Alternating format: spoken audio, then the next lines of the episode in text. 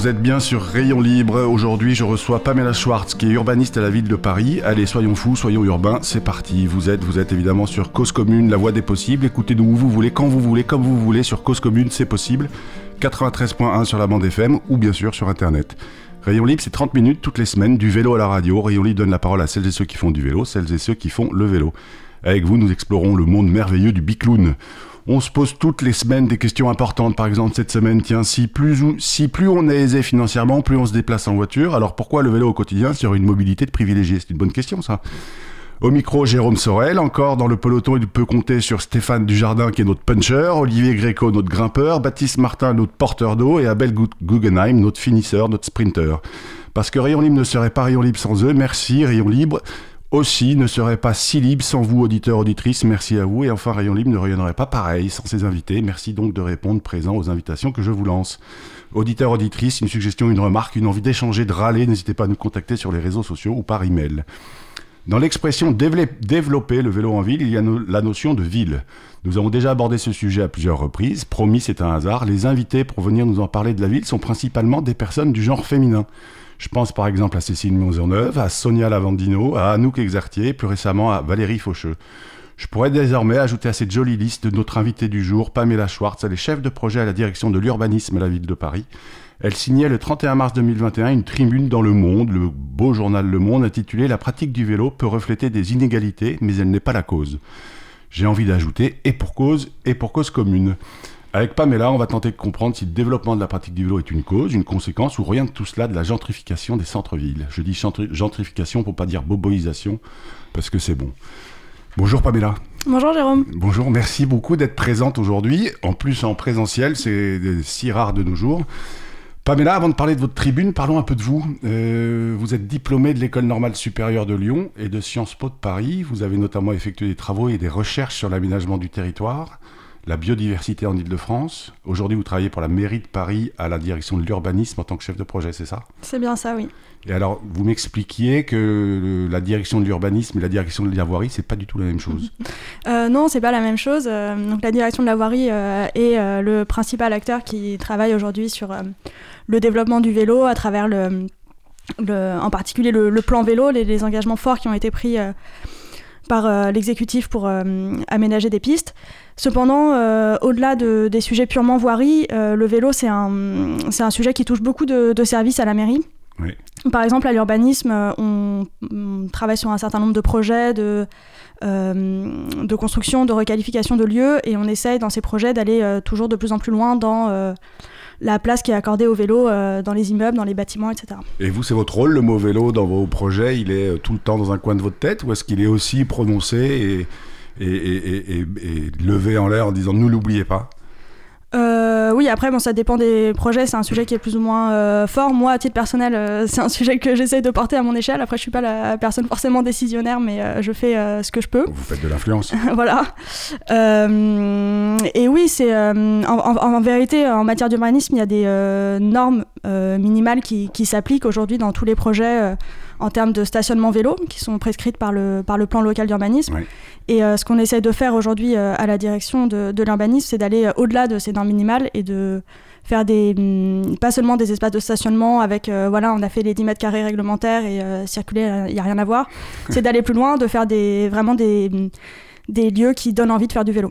Et alors vous, vous êtes au cœur du système, on peut dire. Euh, vous sentez qu'il y a une vraie volonté, une vraie envie et un vrai, euh, une vraie prise de conscience que le vélo est un vrai sujet important euh, pour aménager la ville? Oui, il y a cette prise de conscience qui est assez forte, je pense, dans les services de la mairie. Après, on travaille aussi avec beaucoup d'acteurs extérieurs, beaucoup d'acteurs privés, des promoteurs immobiliers, etc. Euh, pour certains d'entre eux, parfois, il y a une dimension de contrainte aussi, hein, parce que c'est pas la partie la plus rentable euh, des projets euh, immobiliers, etc. Donc c'est un, un, sujet de négociation. Mais, mais en tout cas, c'est clairement un sujet. Parce que quand on parle de promoteur immobilier, aujourd'hui, la loi prévoit qu'un un espace pour garer son vélo euh, sur tous les nouveaux bâtiments soit prévu. Et c'est souvent, quand on discute avec les architectes, c'est souvent, euh, une fois que les plans sont faits, c'est ah mince, où est-ce qu'on met cet espace pour les vélos? C'est exactement ça. C'est exactement ça. Le sujet aujourd'hui, c'est de, de, basculer de cette euh, vision-là a une vision où on réfléchit à la place du vélo tôt dans la, dans la conception des projets Mm. et, et où c'est pas une variable d'ajustement, mais bien un, un élément important de. Prioritaire voilà, même. voilà. Allez, soy- soyons fous, disons prioritaire.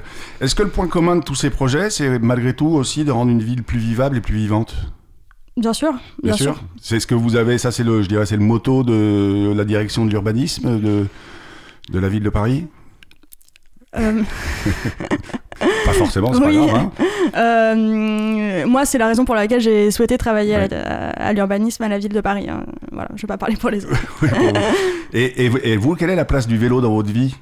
Euh, moi, j'aime beaucoup le vélo depuis que je suis enfant, depuis que mon père m'a appris à en faire euh, sans petit trou. Ouais, Et, c'est votre euh, papa donc, oui. ouais. Euh, et euh, je me déplace quotidiennement à vélo. Et, et donc, c'est bien sûr, pour moi, c'est très important qu'on continue à aller plus loin dans les aménagements cyclables. Et donc vous habitez Paris Oui, et vous travaillez dans le 12e, c'est ça Non, donc vous- dans le 13e. dans le ouais. 13e. Et donc vous vous déplacez au quotidien avec euh, Jolly Jumper, c'est ça C'est ça, c'est ça. Et oui, et les- les- on, on donne tous ou toutes des petits noms à nos vélos. Dites-nous le nom de vos vélos. Euh, moi, je crois que j'en ai un qui s'appelle Jolly Jumper aussi, c'est Ah le bon blanc. Euh, et mon noir s'appelle Japlou, comme ça vous saurez tout. Euh, que, alors, je connais pas votre âge et je, je vous le demanderai pas. Je vois par contre que vous êtes euh, diplômé de Sciences Po. Euh, vous êtes donc sur le marché du travail depuis trois ans. C'est ça. Vous êtes jeune et vous êtes une femme. Ce- Est-ce que vous combinez, selon vous, deux handicaps pour travailler euh, sur des projets d'urbanisme au sein de la ville de Paris? Jeune et femme, ça fait beaucoup de défauts, non? Euh, alors la jeunesse, non, c'est pas un handicap, je pense pas. Euh, être une femme, euh, oui, malheureusement, c'est. malheureusement, on subit encore des discriminations, Ouais. bien sûr, au quotidien, pas plus à la mairie qu'ailleurs, mais Mais c'est ouais, Ouais. pour faire entendre votre voix, vous sentez que c'est plus compliqué? Euh, je- je- 'fin, j'ai conscience que j'appartiens à un genre qui est discriminé Ouais. et qui subit des inégalités. Et à vélo, c'est un sujet que vous ressentez aussi? Euh, pas tellement, non, vraiment à vélo, moi je me sens. euh, c'est pas un sujet où je me sens. euh, au contraire, en fait, je me sens mieux sur un vélo que dans les transports en commun. J'ai l'impression que c'est plutôt un, voilà, quelque chose qui, qui émancipe. quelque chose qui émancipe. Et alors, il n'y a pas très longtemps, donc je le disais, 31 mars 2021, euh, vous signez une tribune dans Le Monde. Euh, Est-ce que vous pouvez nous en dire un petit peu plus sur cette tribune? Et surtout, qu'est-ce qui vous a donné envie d'écrire, de- de- d'envoyer cette tribune au monde? Euh, bah en fait, c'était une réponse à un autre article qui était paru euh, quelques semaines avant euh, d'un chercheur qui est très bon par ailleurs, mais qui portait un discours qui voilà qu'on entend beaucoup et, et qui moi m'agace un petit peu à vrai dire. Alors, donc le discours que vous- sur lequel Voilà. vous réagissiez, c'était quoi? Bah, c'était un espèce de, de mélange entre les- le développement du vélo Ouais. et des sujets d'inégalité, et en particulier d'inégalité dans l'accès au logement qu'on rencontre dans les grandes villes, dans les métropoles aujourd'hui, qui est un, un- un sujet euh, d'importance majeure hein, qui doit être euh, bien sûr euh, Adressé, ouais. adressé par ailleurs par les outils dont on dispose pour ça. Euh, et voilà, moi j'aime bien écrire, donc je, je me suis dit je vais faire l'exercice, je vais essayer de- d'argumenter, de, montrer que voilà, c'est à, à mon sens c'est pas du tout, euh, c'est pas du tout une le, le vélo ne peut pas être considéré comme euh, un facteur d'inégalité dans les villes. D'accord.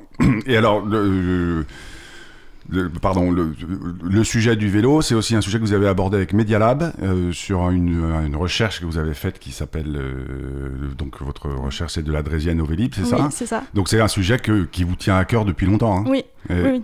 et- et- et pareil, alors on reviendra sur la tribune, mais sur ce, ce- cette recherche, ce- ces travaux que vous avez faits de la Drésienne au Vélib, vous pouvez résumer, alors j'ai pas eu la chance de la lire encore, mais en quelques mots, ce que vous racontez dans ce, dans cette, euh, dans ce texte Euh, donc euh, c'est un texte que j'ai écrit avec euh, Thomas Tari qui a dirigé la publication de, de- du livre où il est, dans lequel il est paru.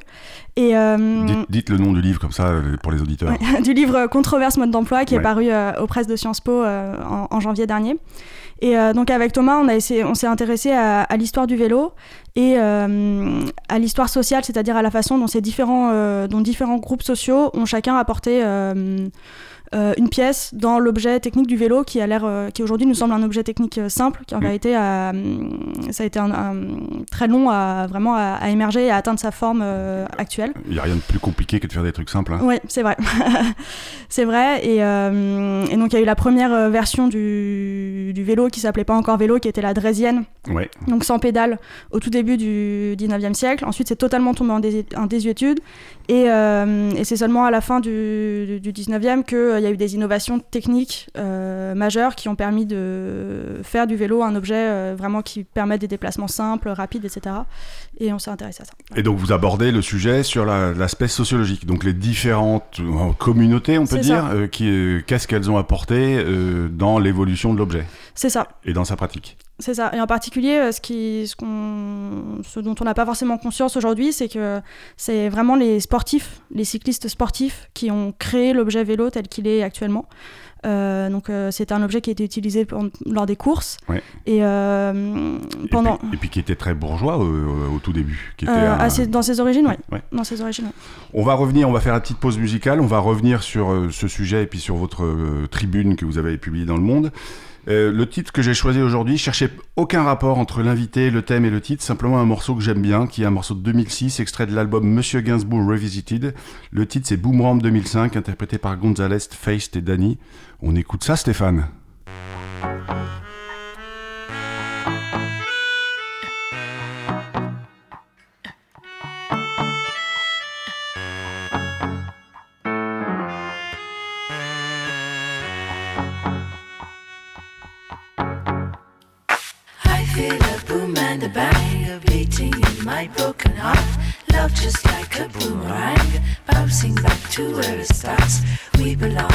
yin and yang, even if you pull us apart. I feel a boom and a bang. Someday soon you'll feel it too. Watch out for the boomerang, always bouncing back to you. I got hooked, but you will hang. Time will pass and then we'll be two. Watch out for the boomerang.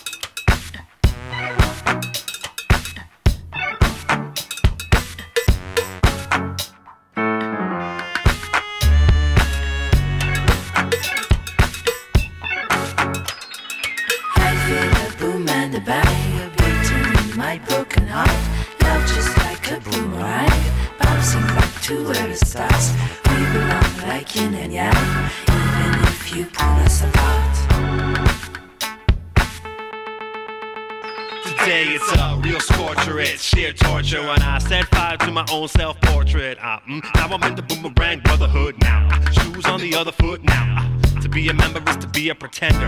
Just to pretend that you don't remember, but that's how it goes. The first offender gets a boomerang, man. Return to sender. I feel a boom and a bang, beating in my broken heart. Love just like a boomerang, bouncing back to where it starts. We belong like yin and yang even if you pull us apart.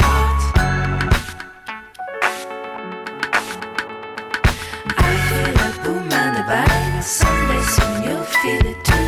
Watch out for the boomerang, always bouncing back to you. I got hooked, but you will have time will pass and then we'll be two.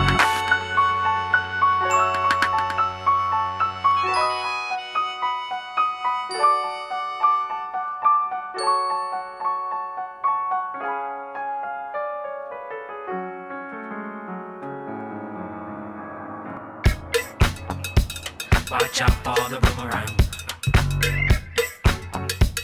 Watch out for the boomerang. Watch out for the boomerang. Watch out for the boomerang. Watch out for the boomerang. Watch out for the boomerang. Watch out for the boomerang.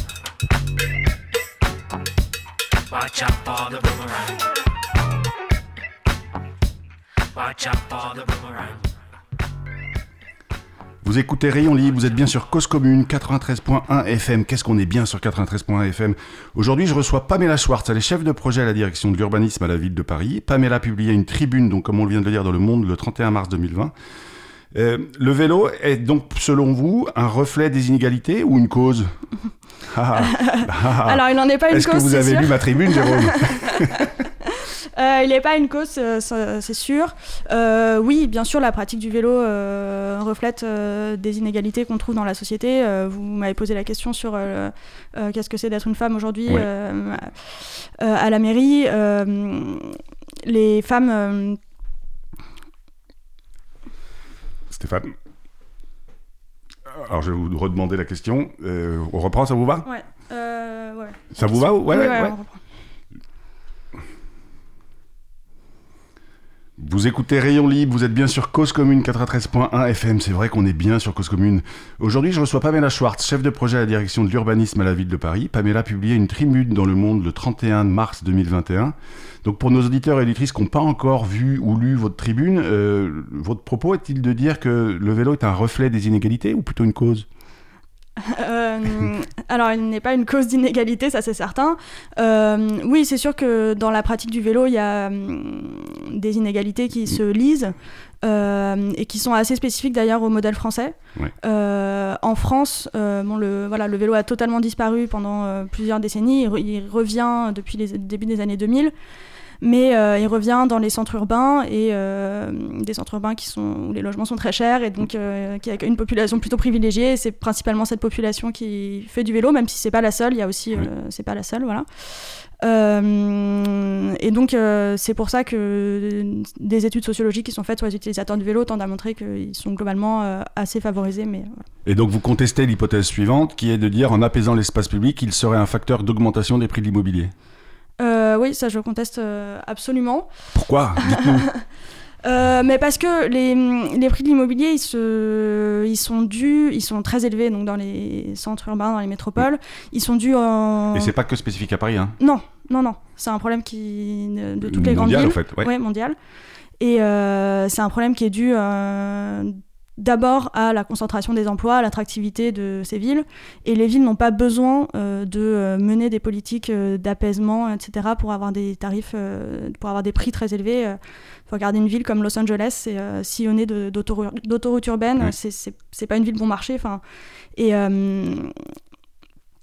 et surtout avec cet argument, vous, en fait, vous, vous, Vous trouvez un mauvais coupable? Oui, vous trouvez un mauvais coupable. Et puis ça évite probablement, ça met des œillères et ça évite d'aller euh, trouver d'autres euh, d'autres réponses, enfin notamment Airbnb ou tout- tout ce- tout- tous ces systèmes-là qui, euh, qui sont bien plus impactants sur le prix de l'immobilier. Bien sûr, en fait, euh, pour euh, traiter le problème des prix de l'immobilier, il faut euh, utiliser les, des politiques qui sont dédiées à ça.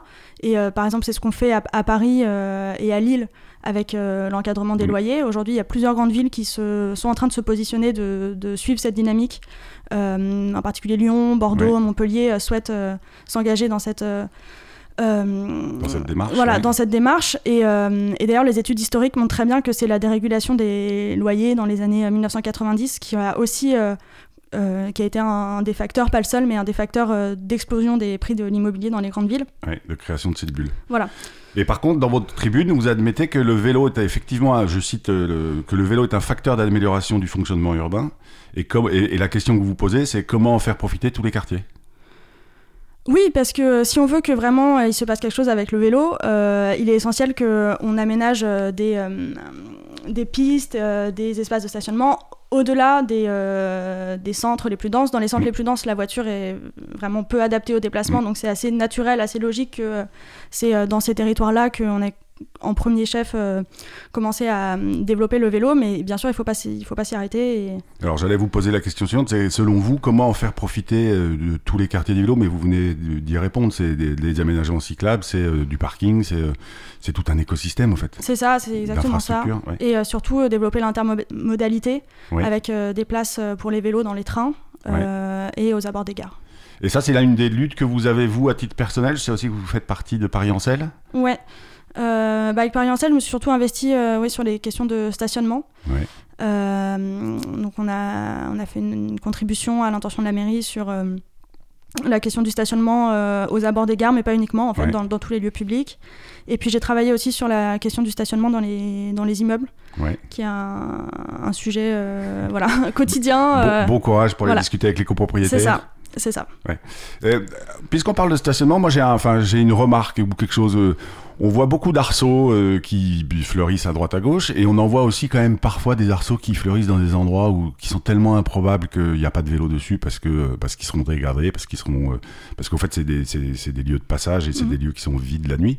Euh, quel est l'intérêt de euh, ces, mettre des arceaux là? C'est juste pour pouvoir euh, annoncer, bah tiens, on a mis des arceaux, on n'a pas créé plein de places, mais elles sont pas utilisées? Euh, Vous avez peut-être pas d'a- pas d'avis ou vous pouvez me dire, je sais, pas, enfin, Ouais, ouais.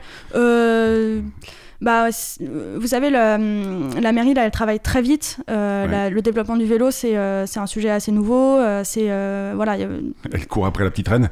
c'est ça. Et il y a une dimension peut-être expérimentale. Donc, enfin voilà, c'est globalement, je trouve que euh, ça fonctionne très bien. On, on avance très vite et très bien sur les sujets du vélo. Ça veut pas dire qu'il peut y avoir des ratés de temps en temps Ouais, sur certains ouais. aménagements. Bien sûr.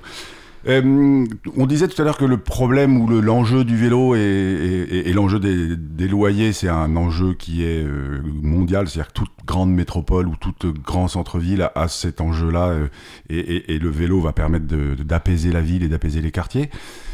Si on essaye d'avoir un raisonnement un tout petit peu moins parisien de quartier, mais un raisonnement plus global, au-delà des infrastructures, comment on peut faire profiter tous les centres-villes et toutes les villes de bah, d'un peu plus de vélo selon vous Est-ce qu'il y a un travail de culture, d'acculturation à faire auprès des habitants, auprès des décisionnaires politiques? Euh, J'ai pas compris la question. Vous n'avez pas compris la question. Euh, si, on, si on va un peu plus loin que juste un raisonnement parisien, euh, et, et- et- et qu'on se dit, on, a- on identifie le même problème partout dans le monde, dans toutes les grandes villes, euh, est-ce que tout passe, pour développer le vélo, tout passe par l'infrastructure Non, ouais, absolument pas. Le- les questions d'aménagement sont euh, essentielles parce Ouais. que euh, elles ont un, un impact direct sur les choix de mobilité, sur les comportements individuels. Pour autant, euh, c'est pas l'alpha et l'oméga d'une euh, politique cyclable pour une ville et pour un État. Ouais. Par exemple, la ville de Paris. Travaille aussi sur la formation au métier du vélo. Ouais. Euh, c'est moins connu que les- les- l'action en faveur des pistes, mais euh, c'est aussi un sujet important. Et je pense que euh, même à l'échelle nationale, le vélo, c'est pas uniquement un choix d'infrastructure, Mm. c'est aussi un choix économique, Mm. industriel. Mm. Voilà, les Pays-Bas, vous avez énormément d'aménagements cyclables, vous avez aussi une production de vélos historique, qui est une fierté nationale. Euh, en France, on produit euh, des vélos, mais quand même très peu pour l'instant. Et euh, On a quand même quelques belles entreprises, Oui. MFC par exemple, qui produit notamment les Vélib qu'on recevait la Mhm. semaine dernière, euh, ou il y a deux semaines même. Euh, Il y, a de très belles entreprises, mais euh, au niveau du, du poids économique de ce secteur par rapport à, celui de la construction automobile, c'est, euh, il est encore euh, mineur. Et je pense que c'est important, c'est aussi un choix de politique économique et un choix industriel d'investir dans, dans le vélo. Et alors on va, on va essayer d'aller encore un tout petit peu plus loin. On parlait du monde, on parle du centre urbain. Euh, Est-ce que le vélo, selon vous, est aussi une solution pour être euh, extra-urbaine? Oui, bien sûr. Euh, bien sûr, le vélo, euh, on en parle énormément dans les villes. En vérité, le- la pratique du vélo, elle s'arrête pas du tout euh, au territoire urbain. Elle est aussi présente dans, dans un certain nombre de territoires ruraux. Et euh, bien sûr, c'est aussi une façon de, de quitter la ville pour un citadin et de s'évader. Et peut-être s'évader. Est-ce que vous allez nous proposer d'autres tribunes dans Le Monde ou dans Libé ou dans je ne sais pas où J'aimerais bien. Vous avez un goût pour l'écriture? Oui. Ouais. Eh ben écoutez, je vous le souhaite. Comment, euh, par curiosité, comment vous avez fait pour publier cette euh, tribune dans Le Monde? Vous les avez appelés Je dis j'ai ça à vous, vous proposer, allez-y. Euh, en fait, il y a une adresse mail euh, à laquelle on peut envoyer des propositions. Et voilà, Et ben voilà, auditeurs, auditrices, faites pareil. Vous avez des trucs à dire au lieu de râler sur Twitter, euh, écrivez un truc et puis envoyez-le à l'adresse email du Monde. Et puis vous serez peut-être publié dans le Monde. Vous pourrez l'envoyer à votre grand-mère ce magazine, journal. Merci beaucoup, euh, Pamela, de votre présence aujourd'hui. Je, crois- que l'espoir est permis, au fait, quand euh, je vous écoute, Pamela. Euh, oui, l'espoir est permis. Est-ce que peu importe que quelqu'un comme Pamela travaille pour l'équipe d'Anne Hidalgo ou celle de Valérie Pécresse, en fait, on s'en fout de, du mouvement politique. Ce qui est intéressant, c'est bien de se rendre compte que la voix d'une jeune femme compte dans les arcanes du pouvoir, même si vous me dites, Pamela, que vous croyez que vous n'êtes pas si proche que ça du pouvoir. Que quelqu'un comme Pamela Schwartz a une vision, que cette vision n'est pas sortie d'un chapeau et que c'est pas une lubie, c'est bien une conviction forgée au fil du temps. C'est l'heure de la chronique d'Abel. Abel, je sais que tu as aussi une vision forgée au fil du temps, et, mais comme on se passe plus, le- on ne lance plus les chroniques des uns des autres, je te laisse la parole tout simplement, Abel. C'est à toi. Je roulais dans une bande cyclable sur les grands boulevards. La file de véhicules motorisés qui est à ma gauche ralentit, et un motard en sort pour se glisser devant moi dans ma bande. Il arrive à un feu rouge et s'y arrête. Il se trouve d'une part que ce feu est muni d'un panneau M12 autorisant les cyclistes à tourner à droite ou rouge, d'autre part que je tourne précisément à droite à ce carrefour. Assez énervé, je crie Avance J'avoue mettre en la circonstance laissé aller au tutoiement que j'essaye habituellement d'éviter. J'étais particulièrement énervé parce que ce motard m'a plus gêné en s'arrêtant au feu rouge, donc en respectant la règle, qu'en circulant dans la bande cyclable, donc en enfreignant le code de la route. Et en plus, lorsque le feu est passé au vert, je l'ai vu lui aussi tourner à droite devant moi. Puisqu'il avait enfreint la règle lui interdisant de rouler dans une file de circulation, pourquoi avait-il respecté cette autre règle lui prescrivant l'arrêt au feu rouge? J'ai déjà dit ici, mais on peut le répéter. Le code de la route, c'est un ensemble de règles que la plupart des participants au trafic respectent pour l'essentiel, mais donc chaque catégorie considère certaines de ces règles comme plus ou moins légitimes et dont on peut plus ou moins s'exonérer. Un automobiliste qui franchit une ligne continue, qui stationne à un endroit interdit, qui roule au-dessus de la vitesse limite, un motard qui circule dans un couloir bus ont par exemple le sentiment de ne commettre que des fautes bénignes. Dans le cas du dépassement de vitesse, c'est même la répression de ce dépassement qui est souvent présentée comme une injustice. Vous avez certainement remarqué que dans les discours, ce dépassement est généralement de seulement 2 ou 3 km heure, et que la personne ayant roulé devant une école à 33 km heure ou traversé un village à 53 km heure se considère facilement comme un martyr si ces infractions sont sanctionnées. Une autre infraction courante et considérée comme bénigne consiste à accélérer pour passer un feu à l'orange ou, comme on le dit dans le langage imagé des automobilistes, à l'orange mûr, c'est-à-dire pendant les premières secondes du rouge. Les piétons le savent et attendent le plus souvent, après que le feu soit passé au rouge, que la première voiture d'une file se soit effectivement arrêtée pour commencer à traverser. Mais pour des raisons difficiles à expliquer, la plupart des automobilistes et des motards ne franchissent que rarement un feu après qu'il soit passé au rouge, considèrent cette infraction comme grave et reprochent vigoureusement aux cyclistes de ne pas toujours le faire. Dans le cas des piétons, qui sont les plus prompts à montrer du doigt les cyclistes qui passent le feu au rouge, c'est bizarrement l'inverse. En France, un piéton arrêté au bord du trottoir regarde à gauche, regarde à droite. S'il ne voit pas de voiture arriver, il traverse, quelle que soit la couleur de la figurine piéton qui lui fait face, souvent d'ailleurs sans la regarder. Ce comportement est contraire au code de la route, mais il est socialement accepté. C'est même le comportement inverse, ne pas traverser alors qu'aucune voiture arrive, qui est considéré socialement comme une anomalie. Ça doit être un Suisse ou un Allemand. À l'inverse des pilotes de véhicules motorisés, les piétons qui ne respectent pas la couleur des feux de signalisation n'acceptent pas que les cyclistes fassent de même et leur reprochent en fait d'avoir le même comportement qu'eux. Je n'ai pas d'explication à ce paradoxe et surtout, je n'ai jamais trouvé aucune façon de convaincre qui que ce soit, que les cyclistes n'étaient pas plus irrespectueux du code de la route que les autres utilisateurs et utilisatrices de la voirie. Je vous souhaite cependant une bonne semaine et vous donne rendez-vous ici lundi prochain. C'était donc Abel Guggenheim. Vous êtes bien sur causecommune.fm. Vous nous écoutez sur 93.1 FM aussi. Au micro du prochain Rayon Libre, je reçois Geoffroy Roux de Bézieux, le président élu du MEDEF. On lui demandera comment les patrons voient le vélo dans leurs entreprises. En attendant, auditeurs, auditrices, n'oubliez pas d'aller pédaler parce qu'une journée sans pédaler est une journée gâchée. Vous allez finir par le savoir. Aussi, comme me le suggérait At Little Big Fred, un fidèle twitto, posez le 35 portable sur le cintre et roulez. Votre transistor réglé sur 93.1. Vous écoutez Cause Commune. Merci de votre fidélité et à la semaine prochaine.